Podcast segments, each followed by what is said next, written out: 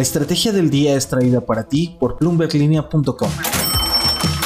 Muy buenos días. Hoy hablamos de todo un poco. Cambio climático, el papel de México, lo que pasó con Hertz y Tesla ayer en bolsa, cómo Nubank se va a abrir un espacio entre los titanes corporativos y hasta hablamos del director de cine Quentin Tarantino.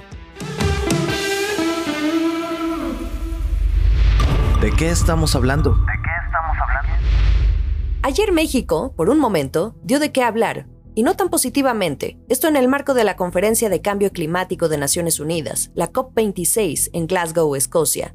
En la prensa nacional y las redes sociales comenzó a circular que el país no había formado parte de un pacto que firmaron, de entrada, 105 países, esto para revertir la pérdida de los bosques y la degradación de la tierra para el año 2030. Inmediatamente explotó la bomba de críticas y especulaciones de por qué el país no figuraba en esa lista, difundida hasta en video por el Departamento de Medio Ambiente, Alimentación y Asuntos Rurales del Reino Unido. El tema es el siguiente. Minutos después salió Marta Delgado, la subsecretaria para Asuntos Multilaterales de la Cancillería mexicana, a decir en su cuenta de Twitter que México ya había firmado.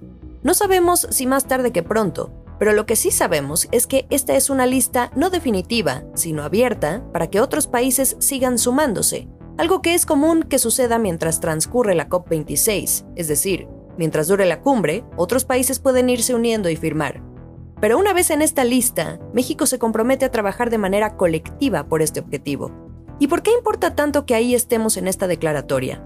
El gobierno del presidente Andrés Manuel López Obrador tiene un programa social estrella llamado Sembrando Vida, el cual ha plantado más dudas que certezas sobre su operación. En marzo, Bloomberg News publicó un reportaje que detalla cómo este programa incentiva a los campesinos a arrasar los bosques con el fin de prepararlos para la siembra y que los beneficiarios puedan acceder a los apoyos del gobierno. Esto quiere decir que Sembrando Vida, en lugar de reforestar áreas verdes mediante la siembra de árboles frutales y maderables, que es el objetivo, primero deforesta grandes áreas verdes a costa de acceder a esos apoyos gubernamentales. Recordemos que esta cumbre inició apenas el domingo y termina hasta el 12 de noviembre, así que en los próximos días seguiremos tocando temas climáticos. Por lo pronto, de México se espera que al menos cumpla sus compromisos, que son los de reducir en 22% las emisiones de gases de efecto invernadero y en 51% las de carbono negro. Estos compromisos no han cambiado mucho desde que se firmó el Acuerdo de París en 2015. Los activistas están preocupados, y más ante la prioridad que este país le está dando a las energías fósiles. Acciones y reacciones. ¿Se acuerdan que la semana pasada hablábamos de cómo Tesla entró al club de las empresas que ya tienen el valor de mercado de un billón, one trillion en inglés? Todo esto gracias a ese mega pedido de 100.000 vehículos que le hizo Hertz. Bueno, pues hay una actualización. Las acciones de ambas empresas comenzaron a tener subidas y bajadas ayer en bolsa después de que el propio Elon Musk respondiera a una cuenta de Twitter que su compañía aún no había firmado un contrato con Hertz para entregar estos modelo 3. También dijo que debido a que Tesla tiene más demanda que vehículos que puede producir, el acuerdo con Hertz tiene cero efecto en sus números. Podría ser obvio, todos sabemos que la demanda le rebasa, pero al final es un pedido. En específico, este de Hertz equivale a una décima parte de lo que Tesla puede producir anualmente.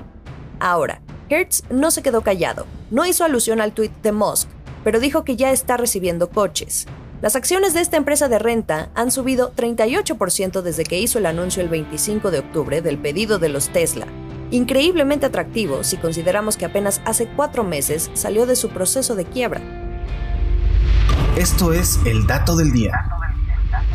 También si apenas vuelven a conectarse tras el megapuente de inicio de noviembre, déjenme platicarles que ya tenemos más información sobre la salida a bolsa de Nubank.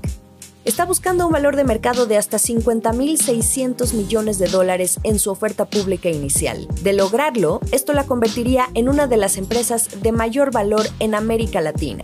Para ser más precisa, se ubicaría en un sexto lugar después de Mercado Libre, Vale, Petrobras y atrasito de dos gigantes en México, Walmart y América Móvil. Ahora que si comparamos este unicornio con otro unicornio, esta evaluación que pretende es mucho más alta de lo que alguna vez WeWork esperaba valer si salía a bolsa. Pero ya sabemos cómo acabó esa historia. Debutó a finales de octubre y hoy vale 9 mil milloncitos nada más. El último sorbo. Vamos a cerrar la información de hoy con algo que estoy segura les va a gustar. Todos hemos visto alguna vez las películas de este director de cine, irreverente como él mismo, Quentin Tarantino. Bueno, pues el señor Tarantino se une a la fiebre de los tokens no fungibles, los NFTs, y ayer dijo que va a subastar siete escenas nunca antes vistas de la película Pulp Fiction. Esto lo dijo ayer martes en la conferencia NFT NYC en Times Square en Nueva York. También reveló que para esta icónica película de Pulp Fiction pasó aproximadamente siete meses armando el guion, que escribió a mano, con garabatos por todas partes. Quien quiera que se apropie de estos NFTs va a tener acceso al contenido secreto, incluido este primer guion, y otros secretos sobre la película y el mismo Tarantino. Una oferta difícil de rechazar para cualquiera que sea fan absoluto de las tácticas de este cineasta. Recordemos que los NFT permiten a los dueños de obras de arte y otros coleccionables rastrear la propiedad a través de blockchain. Esto lleva a los artistas a ponerse creativos y agregar contenido de valor para generar más interés.